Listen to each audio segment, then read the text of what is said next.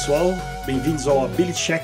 Esse é o podcast da iniciativa Critical Skills, onde a gente vai discutir sobre jogos, serious game, em videogame, gamificação, porém dentro de uma luz acadêmica. Então aqui nossa intenção é falar de ciência, discutir pesquisas, projetos, artigos científicos de uma maneira tranquila, de uma maneira, de uma maneira legal e com muita, muita nerdice. Meu nome é João Vitor, eu serei o apresentador de hoje. Eu sou neuropsicólogo, eu sou psicólogo, fiz mestrado lá no Mackenzie em Distúrbio de Desenvolvimento e atualmente estou na Santa Casa com meu doutorado, que é, por acaso, o projeto Critical Skills. Comigo ao meu lado temos aqui Rafael. Rafael, apresente-se. Olá, todo mundo. É, meu nome é Rafael, eu sou psicólogo também, formado pelo Mackenzie. Atualmente estou cursando meu mestrado em Neurobiologia da Cognição e faço parte do projeto da Critical Skills. Fico na parte tanto do, do suporte durante a, a, implementação dos jogos, quanto na parte de análise de dados com o meu outro colega, o João Ricardo. João Ricardo, nosso monge favorito, se apresente. Olá pessoal, boa tarde, boa noite, bom dia a todos. Meu nome é João Ricardo Vissossi, eu sou professor, pesquisador, tenho uma formação de base em psicologia e formação acadêmica na área de psicologia social, ciências sociais, mas trabalho já há bastante tempo exclusivamente com pesquisa acadêmica na área de desenvolvimento de intervenções, implementação de intervenções e ciência de dados. Muito bom, muito bom, João. E hoje teremos um convidado muito especial que faz parte do outro podcast da Critical Skills, que fala de business. Ele está aqui, o nosso guia espiritual, o nosso chefe xamânico. Vitor Otani, se apresente, cidadão. Olá a todos, meu nome é Vitor Otani, eu sou psiquiatra, eu sou psicoterapeuta, eu sou professor do Departamento de Saúde Mental da Faculdade de Ciências Médicas da Santa Casa de São Paulo. Atualmente eu sou coordenador do programa de residência médica em psiquiatria da Santa Casa. E, como eu sempre gosto de dizer, eu sou entusiasta né, deste projeto e do mundo dos board games e do RPG. E para você que está escutando, já peço desculpas, porque temos o João apresentando, o João respondendo e João Vitor apresentando, aliás, João Ricardo respondendo e Vitor Otani. É João, é Vitor, é João Vitor, é essa confusão toda. Então, o pessoal vai me chamar de Guedes, o João Ricardo a gente vai chamar de João Ricardo e o Vitor Otani de Vitor Otani. Então. Como que a gente vai chamar o Rafael? Como a gente vai chamar Puta, o como Rafael? será, hein, cara? É. Não sei. Então, se eu sou o João Vitor, tem o João Ricardo e tem o Vitor, o Rafael eu não sei como eu chamo. Vai ter que ser Ricardo, né? Exato, tem que ser Ricardo. Esse em Rogério. Não, tem que ser Ricardo Vitor ou Ricardo João, entende? pra continuar Cara, peraí, confundindo. só, só um minutinho que o, o maluco falou quem que é o deputado que tava... Ele falou, tá velho. a quero saber. CPI? A gente tá gravando um podcast. Meu Deus, roda a iniciativa. Luca. Roda a iniciativa. Então vamos lá, pessoal. Antes da gente começar, eu preciso explicar para vocês primeiro o que, que significa RPG, porque vocês vão escutar muito essa palavra aqui. E o nosso projeto é um projeto né, que envolve jogos de RPG. Em um jogo de RPG, a sigla significa Role Play Game. Não é o RPG da fisioterapia. Na verdade, esse RPG diz a respeito a um jogo de atuação. Ok, você tem jogo de RPG para videogame, mas aqui a gente vai focar primeiro em jogo de RPG é, de mesa. Um conhecido entre esses R jogos tá o Dungeons Dragons. Para quem é da minha idade vai lembrar do Caverna do Dragão, é, esse desenho foi inspirado nesse jogo que chama Dungeons Dragons ou D&D. É um jogo que bem simples de ser jogado. Na verdade, você tem um mestre e esse mestre ele tem o papel de ser o narrador. Ele vai contar a história, mas também vai cuidar das regras. É, Ele vai cuidar das regras do mundo, dos jogos, das reações dos personagens desse mundo, né? É, interpretando esses personagens. E os jogadores, eles vão criar personagens. Você pode criar um aventureiro guerreiro, mago, um arqueiro, ou se você tiver algum problema, você pode criar um monge. Todo respeito ao João Ricardo. E esses personagens vão entrar numa aventura fantástica, onde esse mestre vai levar eles para várias situações diferentes. Pode ter situação de combate, pode ter situação de negociação, situação de, de enfim, de, de resolver problemas. Então o jogo de RPG ele traz esse potencial do mestre criar situações de colaboração em grupo, porque é um jogo cooperativo, é essencialmente cooperativo, e um jogo simples de ser jogado. Você precisa de um mestre, né, que tem uma história clara na cabeça dele, jogadores que tenham papel, né, um lápis, um dado, né? Tem os dados, os dados que vão definir as jogadas, o ataque, a negociação, quanto você vai convencer o outro, quanto você vai investigar. Então, O RPG ele é um jogo com um grande potencial terapêutico. A gente vai falar mais sobre isso adiante, então fiquem ligados. Então vamos lá, pessoal. Na primeira parte, nós vamos discutir finalmente o que, que é Critical Skills. Porque quem segue a gente no Instagram ou quem já acompanha alguns podcasts deve ficar pensando: tá, que, que é o projeto Critical Skills? Que, que raio vocês estão fazendo? Por que vocês estão fazendo? E por que vocês estão tão animados fazendo isso? Né, a gente já sabe, já dei um spoiler que o projeto Critical Skills é meu doutorado, mas é de todos nós. Todos nós temos um papel importante, principalmente a, da onde surgiu a coisa, né? Então, começar pelo João Ricardo. João Ricardo, da onde começou essa história de Critical Skills? O que, que você estava fazendo? Em que momento da sua vida você começou a pensar nisso? Bom, vamos lá. É, é uma história até interessante. Uh, bom, eu tenho, eu sempre tive na minha formação acadêmica, no meu trabalho, um interesse muito grande por essa, por tentar entender como que atividades do dia a dia, atividades que as pessoas fazem costumeiramente, por prazer na maioria das vezes, podem ser utilizadas como ferramentas interventivas. Então, no meu mestrado, no meu doutorado, eu trabalhei muito com a área do esporte, como a gente poderia usar o esporte como ferramenta para intervir do ponto de vista de comportamento pró-social, do ponto de vista de comportamentos uh, de saúde, coisas assim. E eu venho trabalhando com isso em diversas frentes. Por outro lado, eu adoro pesquisa acadêmica, é a minha área de trabalho, eu sou apaixonado por isso, trabalho exclusivamente com isso hoje, o que me deixa muito feliz. E quando eu acho uma área que eu gosto muito, eu começo a querer trabalhar com ela do ponto de vista de pesquisa, porque pesquisador é assim, né? Não faz pesquisa o tempo todo. E aí o que aconteceu foi que pandemia começou, né? Aquele caos maluco, e de repente a gente tinha tempo na mão porque agora não tinha mais que ir para o trabalho, tinha tempo em casa, e uma angústia enorme por causa daquela situação maluca, né? Quando se deflagrou a pandemia. E aí eu fui, com uma boa estratégia de enfrentamento, achar formas de ocupar minha cabeça. E aí eu busquei o RPG. E era uma coisa que eu sempre quis jogar, né? O role-playing game. Uh, é uma coisa que eu sempre quis jogar, eu tinha jogado pouco na minha vida, mas sempre fui muito entusiasta, né? Um nerd de carteirinha que eu sou. E aí eu comecei a conversar com os amigos que estavam também numa onda de querer jogar, e foi quando entrei em contato com o João de novo, né? Que eu cheguei lá, João, vamos jogar RPG? Estamos montando aquela mesa, a gente tinha tentado jogar junto há uns 5, 6 anos por online também, e não deu muito certo e tal. E aí comecei a conversar com o João Guedes, desculpa, o, o Guedes, né? E nesse meio tempo a gente também começou a conversar. O Guedes estava naquela. Depois você conta mais, Guedes, que você queria se envolver mais no mundo da pesquisa também e que você queria direcionar um pouco da pesquisa para as áreas que você tinha bastante interesse, né? Que é a área de games e tal. E aí a gente montou uma mesa. E começamos a jogar uma mesa, até dar um salve aí pro mestre Miguel, que foi quem pegou a gente e começou a jogar uma mesa é, maluquíssima. Verdade, e que tá até hoje jogando. E, porra, Miguel, te amo de coração, cara. Você mudou minha vida. Mas aí a gente começou a jogar e nesse meio tempo de jogar RPG ali, daqui a pouco abrimos uma mesa nova que o João tava mestrando e tal. E aí um dia eu tava lá no Instagram perdendo tempo lá, e aí vi o Vitor, uh, Vitor Otani, publicando uma postagem no Instagram que era um, um D20, né? Que é um, um, dado de 20 lados, muito característico de RPG. E aí eu, pô, fazia acho que anos que eu não conversava com o Vitor. A última vez que eu vi ele, a gente se encontrou numa viagem por dois dias, assim. Aí eu peguei e mandei uma mensagem pra ele e falei, ô oh, meu, tá afim de jogar RPG? e aí ele, na hora, topo, claro, quando, como, onde, né? E aí o Vitor conta um pouco disso. Eu sei que nesse a gente acabou se encontrando, né? A gente começou a jogar junto. Daqui a pouco o, o Rafael apareceu também, né? E disso aí entrou esse meu lado pesquisador, né? E conversando com o João e a gente querendo fazer pesquisa junto, né? Falei, meu, vamos pesquisar RPG, né? E daí o Victor logo na hora também, não, quero fazer um projeto aqui, daí eu vou deixar vocês contarem a parte de vocês. Eu sei que começou assim para mim e eu tô adorando, cara. Você basicamente foi o imã, né? Porque eu já tava fazendo algumas mesas paralelamente, né? O Rafael e eu, a gente tá no Mackenzie junto, né? E não me convidou. Rafael... Não, não convidei porque né, faz parte da vida. Na verdade, era uma em minha defesa. Era uma mesa do pessoal da, da, do Mackenzie, os, os alunos, estagiários, estagiários conversando e falaram: ah, vamos criar uma mesa, vamos todo mundo super empolgado com pandemia. Exatamente. E aí, ah, vamos fazer online. O Rafael que deu a ideia do online, inclusive. Ah, vamos...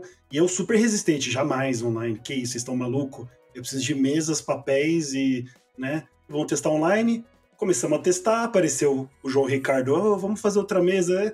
E eu, agora que eu me toquei que o Victor, na verdade, entrou na nossa mesa mais adiante, a gente já estava no segundo ou terceiro episódio quando ele entrou, né? Então, você foi o cara que foi até o Vitor Otani e falou: e aí, criança, quer experimentar uns negócios muito loucos, foi basicamente isso, né?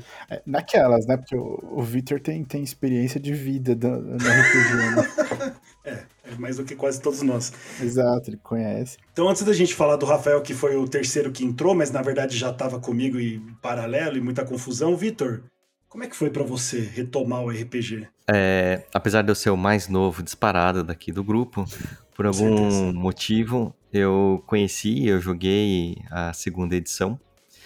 Então, eu realmente conheço a D&D faz bastante tempo, mas eu tinha ficado um pouco afastado né, do mundo do RPG depois que, que eu entrei na faculdade, as coisas começaram a ficar muito corridas, mas eu sempre tive a intenção de retomar, né? E aí, de tempos em tempos, eu ia lá, via alguma coisa, comprava algum livro, lia sozinho, não tinha com quem jogar. Até que com a pandemia acho que surgiu a oportunidade da gente fazer uh, as partidas e as mesas online. E para mim foi muito legal, né? Eu também tinha uma certa resistência em jogar online, mas como a gente assim, vem trabalhando no, no departamento há um tempo em passar algumas coisas para telemedicina, para EAD, essa transição foi alguma coisa até que um tanto natural, né? Assim, já que a gente está passando uhum. várias coisas para online, ok, vamos tentar jogar online. E foi ótimo, né? Assim, acho que isso só serviu para confirmar né, um, uma hipótese, uma ideia que eu tinha do poder é, de intervenção, poder terapêutico do RPG, fora que é divertido pra caralho, né? Então, daí para conversar e chegar à conclusão de que isso deveria ser uma linha de pesquisa e a gente poderia implementar isso dentro de, de uma equipe hospitalar, é, foi rapidão, né? Mas de onde veio a ideia, assim? Porque a gente estava jogando, né? E aí o Rafael apareceu, né? Porque quando acabou a mesa com o pessoal do Mackenzie, por pelo motivo que sempre acaba quase todas as mesas. Se matou todo mundo. Não, não, não. Ah. As pessoas vão, vão fazendo outras coisas. O Rafael foi. Ele veio para a mesa tava o João Ricardo, o Vitor Otani, mas ao mesmo tempo ele já veio interessado nesse grupo que estava se formando de pesquisadores e, de clínicos. E Rafael, que momento que você entrou mesmo? Foi isso mesmo ou eu tô enganado? Acho que na realidade quando eu entrei, a ideia de que isso seria seu doutorado já estava, já tinha nascido. Ah. Aí, tanto que eu me lembro é que justamente eu tinha entrado mais para te dar suporte nessa parte de avaliações, então que escalas vão ser usadas, como essas escalas vão ser aplicadas, quem vai aplicá-las, como é que a gente vai pensar a aventura. Então, tanto que a parte engraçada é que eu sempre tive interesse em jogar é, RPG, mas eu nunca tinha jogado nunca tinha mestrado, nunca tinha feito nada disso, então eu comecei com, com a Critical Skills, né? Foi quando eu peguei os meus primeiros jogos, depois jogaram uma mesa em mim, falaram mestra, e aí eu falei, tudo bem, vamos mestrar, e aí eu comecei a estudar também para saber como fazer a dinâmica, mas eu já tinha interesse no, no, uso do jogo, isso eu sempre tive muito interesse, até pela minha, pela minha história de vida, né? E é interessante, né? Porque mesmo sendo o terceiro aqui de nós, né? o quarto, aliás, que que entrou no projeto. Hoje você está envolvido em tudo, né? Você se encontrou no RPG, é isso? Porque você. Eu percebo que tem uma coisa, assim, de querer mestrar e querer estudar o RPG e. Eu admito que eu encontrei duas coisas né, na Critical Skills. Primeiro que é um ambiente muito, muito tranquilo para trabalhar. Eu, eu gosto da equipe inteira e acho que é bem tranquilo de desenvolver tudo que a gente está desenvolvendo. Mas eu também encontrei uma, uma paixão que eu não sabia que tinha por pensar em histórias, em narrativas. É uma coisa que eu não sabia que eu gostava de fazer, mas conforme eu fui pegando isso para mestrar, eu fui percebendo que é uma coisa que eu faço para passar meu tempo, né? Estudar a história dos mundos e pensar nas coisas que vão acontecer e para mim passou a ser um, um hobby por esse lado, né, do, do estudo. Perfeito. Então eu vou voltar um pouco, né? Porque a linha do tempo, na verdade, estava confusa na minha cabeça. Vocês sabem como é que é, né? Pandemia. Só o João já saiu da pandemia. A gente ainda se encontra aqui no Brasil. O João Ricardo ele usa no passado, a gente usa no presente, infelizmente. É, Mas, Victor, vocês lembram como tinha pandemia? Vocês lembram como é. era ruim ficar em casa, né? É. Vocês lembram? pandemia para todo mundo. Sair de máscara, nada. né? Que bosta que era. Vocês lembram é. que a gente não podia ir pra praia e eu fui ontem, enfim. Vitor Otani, em que momento que você estava olhando a gente jogar e falou, putz, vou levar isso para Santa Casa? Olha, a ideia de usar o RPG como uma ferramenta, ela sempre rondou aqui a minha, minha cabeça, né? Porque eu lembrava com muito, muito carinho, né, das mesas que, que eu jogava, do quanto aquilo foi é, importante, do quanto a criação das histórias, né, é, histórias coletivas, então você vai criando junto com alguém Depois disso, quando eu fui, estava lá na Santa Casa, a gente tem uma tradição muito grande com o uso de simulação realística para treino dos residentes, né, da, da pós-graduação. Então eu sempre tive, né, uma percepção de que um dia, né, eu queria testar o RPG como alguma ferramenta, mas ficava no plano das ideias, eu não tinha nada muito formatado. Uh, o clique veio quando vocês chegaram e falaram: olha, a gente quer pesquisar sobre isso. E aí eu falei: então eu acho que eu consigo pensar num, num lugar em que a gente pode é, aplicar, uhum. né? a gente uhum. pode colocar um projeto piloto, porque eu estava numa posição em que eu conseguiria né, é, sugerir e implementar esse tipo de intervenção e que se fosse se fosse há dois anos atrás talvez eu não conseguisse né então as coisas elas coincidiram para eu poder colocar ali e aí né o, o grupo lá do, dos médicos da Santa Casa com o período da pandemia eu acho que calhou muito bem assim né eu acho que o destino rodou um 20 natural ali as coisas coincidiram e deu tudo certo. Bom, então... foi muito legal. E acho que é legal contar um pouquinho da, da trajetória, né? Antes da gente explicar o projeto em si. Mas daí a claro, gente claro começou a jogar junto por diversão, né? E começamos já, daqui a pouco tinham três meses acontecendo, né? Uma com o Guedes mestrando, uma com o Rafael mestrando, a que a gente comentou do Miguel. As mesas foram se espalhando muito rapidamente, né? De repente isso, tinha isso. calendário da semana, né?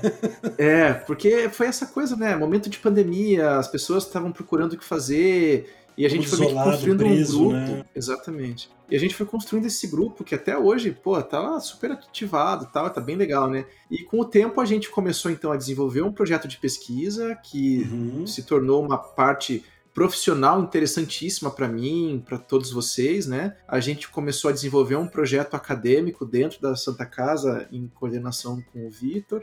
E isso se desenvolveu hoje no que é essa nossa Critical Skills, né?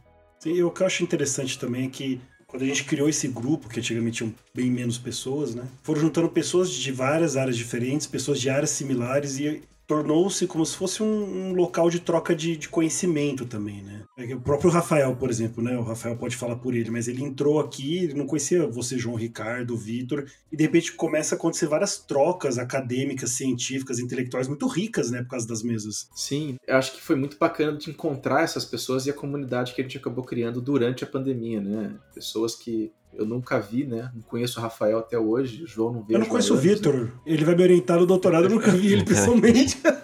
a última é, vez que eu encontrei também... com o João, a gente estava comendo uns uns brioche numa padaria no shopping de São Paulo, que eu nem lembro onde que era. Cidade de São Paulo. Vou das minhas passagens. Você podia ter falado, nossa, a última vez que eu encontrei o João foi lá na E3, pra ficar bonito, mas não, comendo pão. Não, foi, é, foi depois disso, né, cara? Foi, foi, foi. foi. Né? A gente se encontrou na Paulista. Pois é.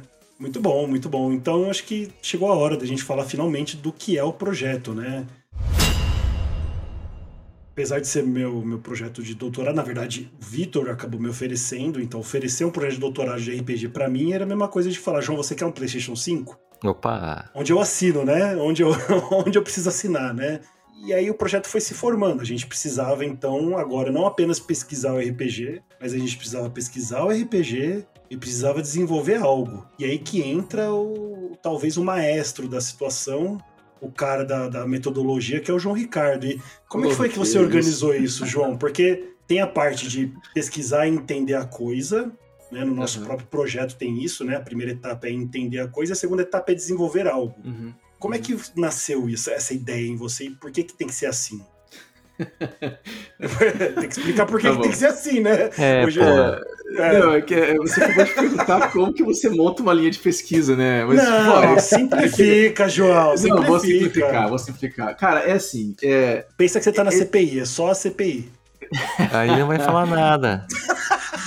Você está sobre, você está é... sob juramento de, de tá compartilhar juramento. as informações. Bom, então essa é essencialmente minha área de trabalho, né? Eu tô dando risada porque eu posso ficar aqui umas 5 horas falando sobre isso, né? E vai ser super legal. Mas eu acho que o contexto é que quando o Vitor Otani Uh, sugeriu fazer o projeto com os residentes e era uma coisa mais. Uh, vamos montar um projeto de pesquisa, mas era uma coisa mais extensão né, na denominação acadêmica brasileira. Vamos trabalhar com os residentes para fazer um projeto durante a pandemia e tal, é, na minha cabeça aquilo para mim já se torna pesquisa, né? A gente, pô, se a gente vai fazer um trabalho de extensão para usar RPG como ferramenta, vamos transformar isso num projeto para criar uma intervenção a partir do RPG de forma uhum. sistematizada, para que a gente possa, depois disso, levar essa intervenção para outros ambientes, né? Não só ali. Então, já que a gente vai passar um tempo fazendo essa intervenção, vamos transformar isso numa intervenção propriamente dita, que eu sei que era a mesma ideia do Guedes, a mesma ideia do Vitor,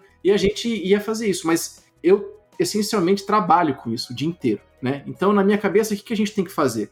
A gente primeiro tem que entender qual que é o cenário do RPG enquanto ferramenta interventiva, né? Então, uhum. o RPG já foi usado como intervenção? Já. Tem vários relatórios por aí. Mas ele foi usado de forma sistematizada? Ele foi pensado metodologicamente para ser uma intervenção? Ou ele foi usado como uma ferramenta e aí se avaliou de alguma forma o efeito disso? Foi se estudado o efeito do RPG como intervenção de fato? E aí a gente começou um trabalho em conjunto para conhecer a literatura, conhecer a evidência que existe sobre isso, né, documentar essa evidência numa metodologia chamada revisão sistemática, né? Essa foi a primeira etapa. Assim, então, a gente não queria usar RPG para qualquer coisa. Nós Desculpa. queria usar RPG para um objeto em particular, né? Nesse caso era resiliência, saúde mental e habilidades sociais. Esse é o nosso escopo principal, que uh, depois transformou para algumas coisas paralelas. Mas em essência, então, quais são as demandas que esses grupos têm? Então começamos uhum. a fazer uns estudos qualitativos e também quantitativos para compreender a demanda da população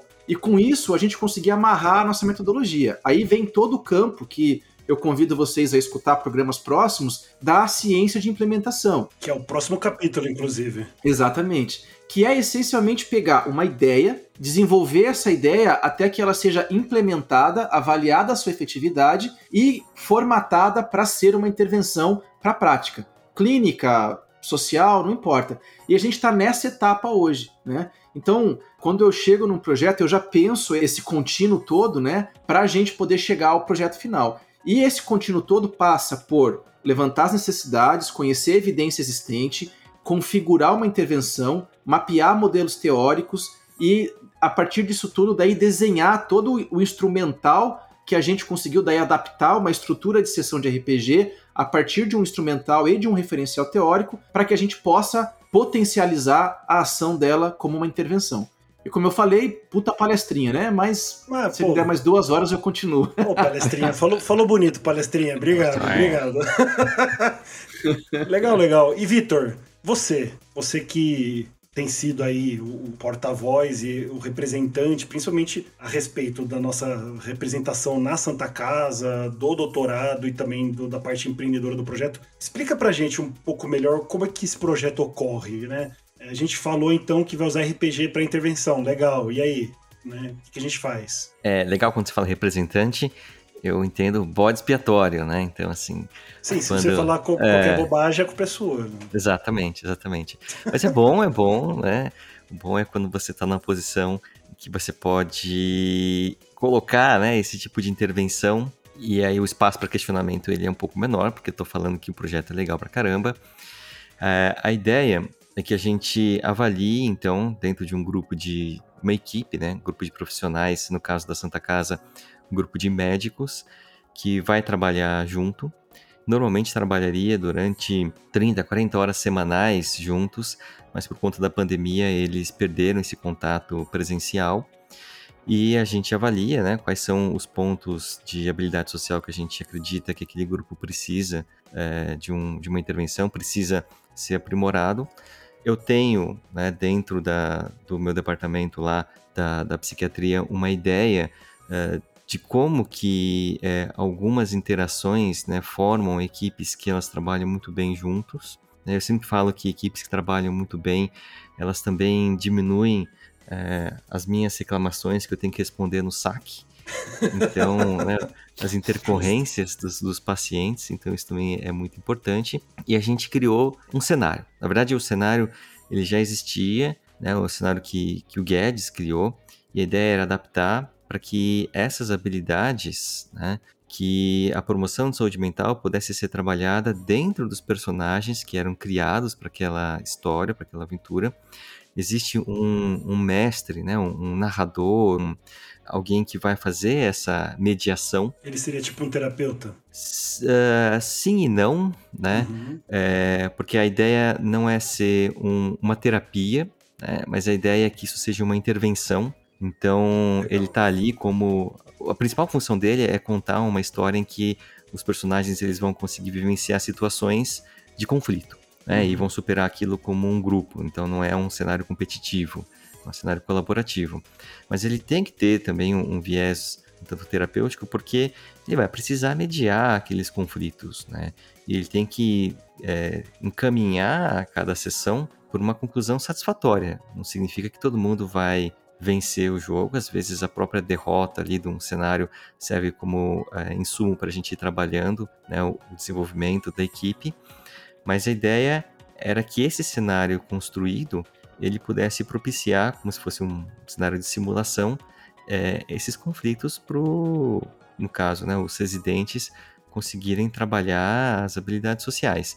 E depois disso existe uma avaliação né, que é feita posterior. Eu acho até que é, o Rafael vai falar com muito mais propriedade sim, sim. Assim, de como que eram feitas as avaliações pré, as avaliações uhum. pós, mas basicamente é você é, criar um cenário para você trabalhar as habilidades sociais que a gente deseja. Legal. E é interessante, né? Porque o cenário é muito rico, a gente começa a criar situações específicas para iniciar, né, para trazer uh, comportamentos específicos e, e, treinar habilidades específicas, né, e acaba se tornando, como você falou, um treino mesmo, né, uma intervenção, né. Sim. E, e Rafael, você, né, você falou que entrou quando o projeto já estava sendo estruturado, mas você entrou aí para ajudar nessa força-tarefa e acabou se tornando, né, acaba sendo uma pessoa muito importante para a gente no projeto. E você primeiro também já você entrou primeiro como metamestre ou não? Você entrou antes disso? Só para eu Uh, eu acho que quando eu entrei, a mesa dos residentes ainda estava sendo esquematizada, então ah. a ideia já era assim que eu. Aliás, não, a mesa dos residentes já tinha começado, perdão. Uhum. Mas aí, foi, foi nesse momento que nós sentimos necessidade, enquanto, enquanto grupo, de ter mais pessoas dentro da mesa que criem situações. Porque o principal problema é que quando você está numa sessão durante o jogo, né, numa sessão de jogo, nós temos que criar situações conflitantes para que esses conflitos possam ser resolvidos de uma forma terapêutica e aí a intervenção tem o efeito que a gente está querendo estudar. E nem sempre essas situações são, surgem de forma orgânica, porque uhum. não faz muito sentido você propositalmente se colocar numa situação problemática. Então surgiu essa necessidade de ter pessoas que participam da mesa, mas como facilitadoras para que essas situações ocorram e o grupo possa chegar a esse momento de insight, que teria um valor terapêutico, para que não ficasse sempre esperando que isso acontecesse de uma forma naturalística, mas que talvez nunca chegasse. E foi aí que eu comecei a participar da mesa dos com os residentes, que foi o piloto que o, que o João Ricardo comentou que nós fizemos, justamente para ver qual o valor terapêutico que a intervenção poderia vir a ter. E os resultados foram muito bons, né? Fizemos avaliações de comportamentos depressivos, ansiosos e baterias de comportamento social. Todos eles declararam é, uma certa melhora, uma certa mudança após o final da campanha que foi planejada. Né? Eu ia fazer um comentário só, que o, o que eu acho bacana disso que o, o Vitor falou, o Rafael falou o, e o Guedes também comentou, é que essa que eu acho que é a grande sacada do projeto. Né? Então, a gente tem criado alguns mecanismos para exemplificar a intervenção em si, como esse conceito do, mestre, do metamestre, né? que a gente puxa esse conceito lá das dinâmicas de psicodrama, que tem o conceito do ego uhum. auxiliar. Então você, ao pensar o RPG, não é essencialmente um profissional de psicologia usando RPG para fazer terapia, porque isso Sim, é. faz do RPG uma prática interessante, mas ele não é uma prática sistematizada, né? Então a gente, ao trazer esses conceitos, e aí tem outras outras coisas que estão no desenvolvimento dessa intervenção, fazem dela um processo bastante formatado para ser usado por pessoas fora do contexto, né? É uma ferramenta através do RPG. E não é usar o RPG no meu processo terapêutico, é transformar o RPG em uma ferramenta terapêutica, né? Eu acho que isso é, é, é alguns dos exemplos que a gente está falando de como a gente faz isso. Então é isso aí, acho que está um pouco mais claro o que, que finalmente é o projeto Critical Skills, né? Mas eu acho interessante a gente comentar um pouco sobre o potencial dos jogos, né? A gente vai ter um podcast só sobre isso, que a gente vai falar sobre estudos com jogos e entrar mais a fundo nesse tema. Porém, acho que é legal a gente explicar de onde vem essa ideia, né? Porque, ok, nós somos nerds, fica meio claro. Porém, é, em junho de 2020, se eu não me engano, a FDA, falei certo, João, em inglês? FDA, Food and Drug. Administration, nos Estados Unidos, aprovou o primeiro jogo é, de videogame para tratamento de transtorno de déficit de atenção e hiperatividade. Isso foi muito interessante, porque até então você tinha os jogos sendo utilizados para várias questões em pesquisa, mas não como tratamento. Ou seja, você pode agora recomendar um jogo como uma forma de intervenção em TDAH. Isso foi muito impactante. Porém, antes disso, eu vou falar particularmente do, do meu ponto de vista, eu já olhava para o videogame e via, seja no RPG, ou seja nos jogos aqui em casa com meus amigos jogando Nintendo, é, ou os jogos online que eu joguei várias vezes na minha vida, o quanto isso me ajudou em vários momentos da minha vida. Seja de depressão, seja de ansiedade, para criar um grupo, para conectar as pessoas. Vitor Otani, você, em que momento que você percebeu, no teu caso pode ser o RPG, que essa coisa que você faz no dia a dia, que você joga muito, pode ser uma intervenção? É terapêutico? Eu percebi, né, do potencial terapêutico, como eu tinha comentado, porque na Santa Casa a gente tem uma tradição muito grande do uso de é, simulação realística, né? Basicamente é um roleplay, mas não é um jogo, né? Falta parte do, do game, do roleplay game. Mas você cria situações com atores e a gente simula, por exemplo, um cenário de agitação psicomotora, um cenário em que você tem que abordar um paciente tem um quadro psicótico, que você tem que é, comunicar né, uma notícia de que algum ente querido faleceu. Então, a gente tem é, uma série de, de situações que elas são simuladas. E aí, né, pesquisando muito sobre isso, né, o que a gente avalia é que até uma certa extensão, né, o, pra gente, aquela situação, por mais que eu saiba que quem está ali na minha frente é um, um, ator, que aquele cenário ele não é real, né, tem um determinado momento em que o meu grau de imersão é tão grande que o aprendizado ele é basicamente o mesmo. E aí, como eu já tinha né, um, um antecedente de jogar muito RPG de, de mesa, né, aquilo ficou martelando na minha cabeça. Então, se eu consigo simular né, um cenário de agitação psicomotora, né, ou em que eu tenho que fazer uma comunicação não violenta porque o meu paciente ele tem um potencial de agressividade, por que, que eu não poderia simular outras situações né, é, e que não aconteceriam na vida real? Então, eu consigo simular é, uma situação de vida ou morte que se eu não conseguir solucionar um, um problema, uhum. é, o mundo vai acabar. Né? E eu consigo fazer isso de uma maneira lúdica, divertida, em que existe um grande envolvimento. Então, eu acho que foi graças né, ao meu histórico de jogar RPG na, na, minha infância e adolescência e a ter é, feito a minha formação na Santa Casa e ter podido participar de todos esses cenários de, de simulação, que as ideias foram se juntando e falei, olha, né, acho que isso aqui tem um potencial grande e que um dia eu vou explorar e ainda bem esse dia chegou. justo, justo. E tem uma pergunta muito importante pra fazer pro João Ricardo desse tema, né? João Ricardo, por que raios você joga com monge? Na brincadeira, brincadeira. Essa é a pergunta da noite. Essa é a pergunta da noite, mas deixa pra depois, João Ricardo. E você, em que momento que você percebeu que, que jogo era uma coisa que tinha um potencial terapêutico? Bom, eu jogo com monge porque é a única classe que serve em todo o jogo. Não tem nenhuma outra, né? Mas tudo bem, vocês não estão prontos para essa conversa. A gente não tá preparado. Cara, eu sempre quis trabalhar com jogos. Sempre gosto muito de jogos, sempre joguei, sempre gostei. E acho que você comentou muito bem, né? Acho que para quem viveu o videogame, o videogame foi importantíssimo para mim no meu desenvolvimento por N coisas, né? Desde jogar Nintendo 64, GoldenEye com os amigos no, no final da sexta-feira e ficar horas jogando e isso, o videogame ser um motivo de socialização para crianças que eram de certa forma mais introvertidas, né? Jovens ali e tal. Uh, até você usar jogos como uma forma de aliviar o teu momento, viver um pouco de fantasia, né? Acho que o jogo sempre esteve ali, né? E eu tentei por várias vezes, dentro de novo dessa minha veia de pesquisador, né? Eu tentei pesquisar games de várias formas, né? Eu trabalhei junto com o João numa iniciativa que foi super bacana, chamada Neurogames, que a gente teve até um certo envolvimento muito grande na época tentando desenvolver um game para fazer avaliação de impulsividade e sintomas relacionados ao TDAH. E que foi uma experiência interessantíssima com as suas dificuldades e é, ali eu consegui perceber que trabalhar com games tinha um potencial muito grande, mas é algo difícil. Principalmente games digitais requer muito recurso uhum. e a, a, sua habilidade de customizar um game para você fazer um game de mundo aberto igual igual um, um, um poxa, fugiu o nome, Red Dead Redemption ou qualquer game de mundo aberto que exista aí, é muito dinheiro, né? Não é uma coisa fácil para você desenvolver isso para fazer uma terapia, né? Uma equipe gigantesca, né? Exatamente. E para desenvolver um jogo que seja terapêutico, a gente vai acabar incorrendo nos problemas dos testes psicológicos que são gamificados, que depois que você usa uma, duas vezes com o mesmo paciente, ele perde sentido, porque a pessoa aprende, ele tem possibilidades limitadas, né?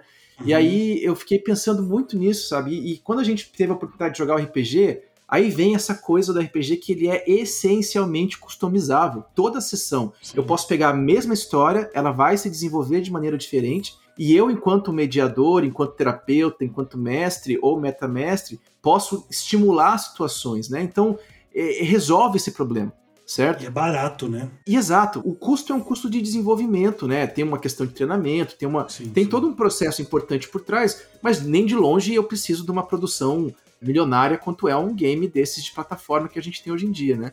Então eu sempre adorei isso, trabalhei com games e tive muita experiência com grupos que trabalhavam com games e fazem um trabalho maravilhoso, né? Mas eu pessoalmente tenho um interesse muito pessoal que é a capacidade de fazer avaliação e treinamento de forma é, velada, né? Ou stealth, que é a coisa de fazer stealth assessments, né? Que é basicamente eu conseguir acompanhar uma pessoa, avaliar uma pessoa através de uma avaliação, de um processo de avaliação psicológica, qualquer que seja, que não fique tão suscetível à fadiga, né, à aprendizagem. Eu acho que aí a gente tem um potencial maravilhoso com esse jogo, com essa ferramenta. Eu tentei fazer isso com jogos mobile, tive bastante dificuldade. Então, foi assim que eu entrei e acho que tem sido muito legal. Perfeito. E Rafael, que eu não sei como chamo, é, você eu acho que, assim, eu sempre tive um interesse no uso de jogos em pesquisa no geral, mesmo porque, assim como o João Ricardo trouxe, eu também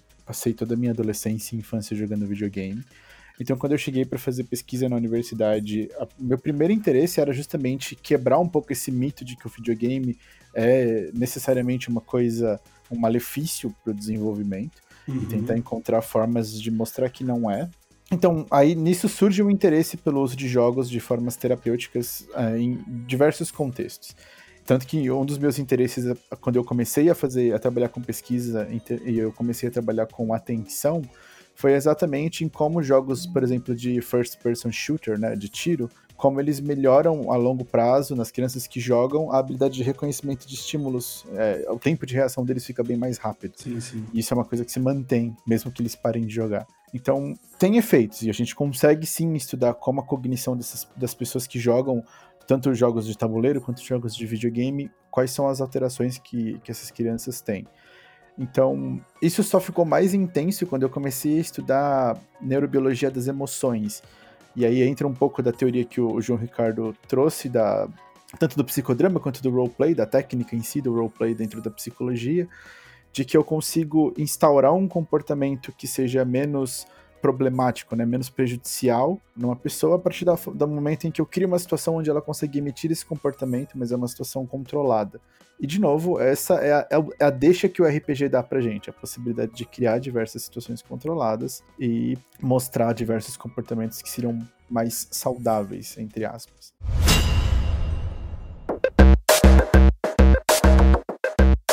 Beleza, pessoal. Agora que o Rafael contou da, da, da, história dele, que faz muito, muito, muito tempo na adolescência dele que ele percebeu essas coisas, né? Uns dois, mês três passado, anos. Não, mês passado. Que mês passado. Sair é. da puberdade, vocês não estão percebendo que a voz ainda tá meio... Às vezes dá uma... Ah, é por isso? É por isso. Eu achei que ele tinha comprado aqueles programas de mudar a voz do computador. Mas vamos lá, gente. Última parte. Todo ability check.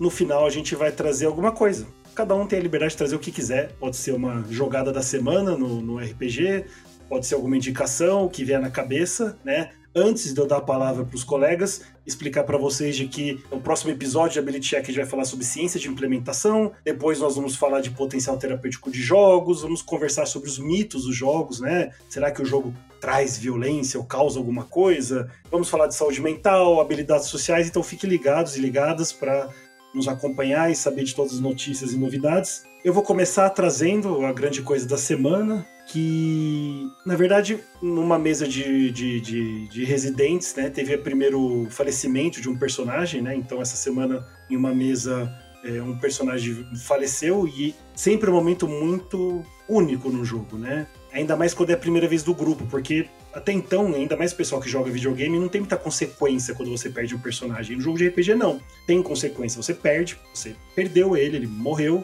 você tem que elaborar essa situação e criar um novo personagem do zero. Você perde tudo aquilo que você criou. E sempre é um momento muito fascinante ver os jogadores lidando com isso, o quanto isso abala eles, como cada um reage a essa situação e o quanto isso traz ressignificação ao grupo, o quanto eles se reorganizam diante disso. Então, essa situação sempre é uma situação muito única e aconteceu essa semana. Ver a reação, a reação do pessoal me, me, impactou bastante. E eu acho que sempre que isso acontece no grupo, apesar de não ser o ideal e apesar de a gente não planejar isso, né, é, isso sempre impacta muito e traz um potencial terapêutico muito grande a ser discutido na mesa, né? Então essa foi a minha grande coisa da semana, não é uma coisa muito alegre, mas é o que eu trago aqui pra gente é, refletir. João Ricardo. Cara, eu vou sugerir para vocês, como é o primeiro episódio, que comecem a acompanhar o nosso canal na Twitch. Acho que a coisa bacana da semana é que nós fizemos o segundo episódio de uma sessão de streaming com um verdade, grupo verdade.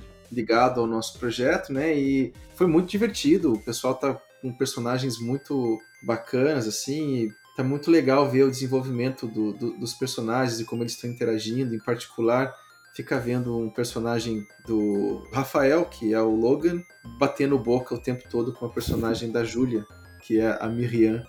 E eles se odeiam e tá engraçadíssimo, assim. Então, eu sugiro verem isso, mas a cena principal dessa sessão que eu queria comentar foi quando no final da sessão o grupo conseguiu matar um esqueleto lá, derrotar um esqueleto que era o inimigo da semana, e o esqueleto explodiu em pozinhos na cara do personagem do Victor, que é o Ori, que é um personagem que tem é um pouquinho de mania. Ori, que tem uma mania de limpeza, um perfeccionismo ali. Então a cena foi muito divertida. Eu sugiro que vocês entrarem lá e derem uma olhadinha. Muito bom. Vitor, o que, que você traz essa semana? É, antes de eu falar da, da cena, né, eu só queria comentar que o, o Ori, Ori, ele falou: não vamos mexer nesse esqueleto aí, nesse bicho, porque com certeza ele é um morto-vivo. Obviamente o grupo ignorou, mexeu, eles quase morreram. Uma delas, pelo menos, quase morreu. Então eu não queria falar, eu avisei, mas se vocês derem uma olhada na Twitch, vocês vão ver que eu avisei. É, mas eu queria trazer a mesma cena que o, o, o Guedes trouxe porque eu acho que tem algumas coisas que, né, na, no RPG que são muito, muito terapêuticos, muito legais. Uma delas é você conseguir trabalhar as consequências das ações é, dentro do personagem e aí você tem esse anteparo né, do, do personagem. Então as críticas e uh, é, é, tudo minimizado e você consegue trabalhar coisas que você provavelmente não conseguiria trabalhar se não fosse né, um, um, mundo de, de fantasia de faz de conta. Né? A ideia de que eu posso fazer as coisas desse jeito porque alguma coisa vai me salvar, né? A gente começou agora, então é óbvio que nosso personagem não vai morrer, nosso mestre não vai ser tão malvado assim. Acaba que ele é malvado sim, desse jeito exatamente. E o choque, né, que o Guedes falou, e aí você consegue trabalhar, falar, olha, né, naquele momento, talvez essa decisão que você tomou não foi a melhor, né? Vamos aprender com isso, ou vamos sei lá, né, é, pensar um pouquinho melhor na estratégia, porque esse tipo de crítica, se fosse feito dentro de um projeto direto para o membro, né, integrante da, da equipe, para o médico ali, talvez caísse um pouco duro. Como a gente está falando de alguma coisa que aconteceu dentro do jogo, né, dentro do, do, universo ali de fantasia, é muito mais fácil de ser elaborado e esse aprendizado eles com certeza vão levar para a vida real também. Então, essa é a minha, minha cena, minha dica. A dica é acreditem no Ori. A cena foi essa que a gente trabalhou no óbito do nosso personagem colega. E Rafael, você? Eu, eu tenho uma cena, para mim a cena, uma cena que eu gostei muito foi com o personagem do Guedes, que foi na, na, última mesa que eu mestrei que o grupo também passou por um, por um luto, né? Um personagem faleceu. Sim, sim. Uh, ou não, na realidade, vários personagens, vários aliados do grupo acabaram falecendo e o personagem do, do Guedes ficou bem sentido, né? A gente perdeu, perdeu quantos? Cinco, seis pessoas? Vocês perderam seis pessoas. Seis, é, pessoas. seis pessoas, seis aliados. Foi um pandemônio. Foi, foi, foi um massacre. É. E... Mas assim, o personagem dele ficou bem sentido e foi muito legal ver ele tentando uh, reparar isso, né? Eu ver até onde o Guedes levou o personagem para tentar correr atrás de formas de desfazer o que, o que aconteceu. Talvez até percebendo ele se sentindo um pouco culpado, porque alguns dos aliados que foram mortos, ele que recrutou, né? Ele que chamou pro combate. Foi culpa minha, né, Rafael? Ah, eu não tô falando que foi, mas se você foi culpa se minha, né, gente? Foi culpa assim, minha. eu não estou atribuindo a culpa a ninguém, mas se você se sente culpado, a resposta já tá dada. Se você chamou eles pra batalha que eles morreram, então.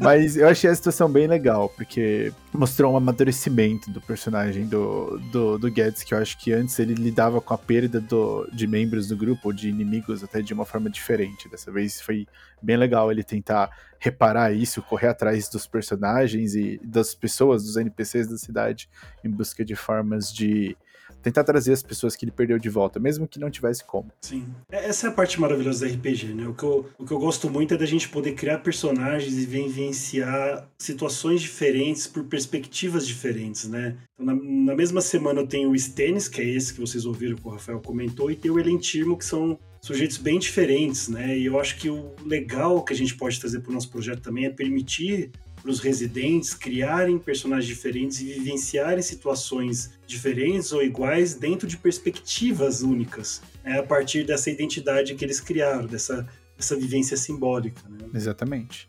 Por isso que eu gosto tanto de criar esse tipo de situação.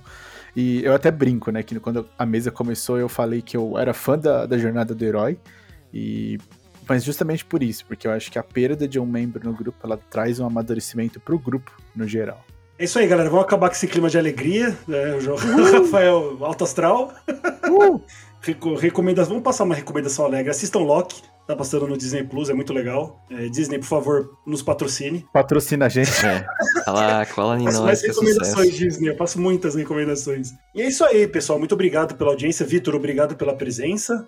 De Semana nada. que vem, João Ricardo falará sobre ciência de implementação, uma discussão muito interessante. Eu acho que muito bem-vinda no, no, momento que a gente vive, né, onde as pessoas têm tentado discutir muito sobre é, como faz um estudo, que estudo é bom, que estudo que não é. Então é isso aí, pessoal. Fiquem bem, até a próxima semana e vamos sair da iniciativa. Boa noite, bom dia, boa tarde.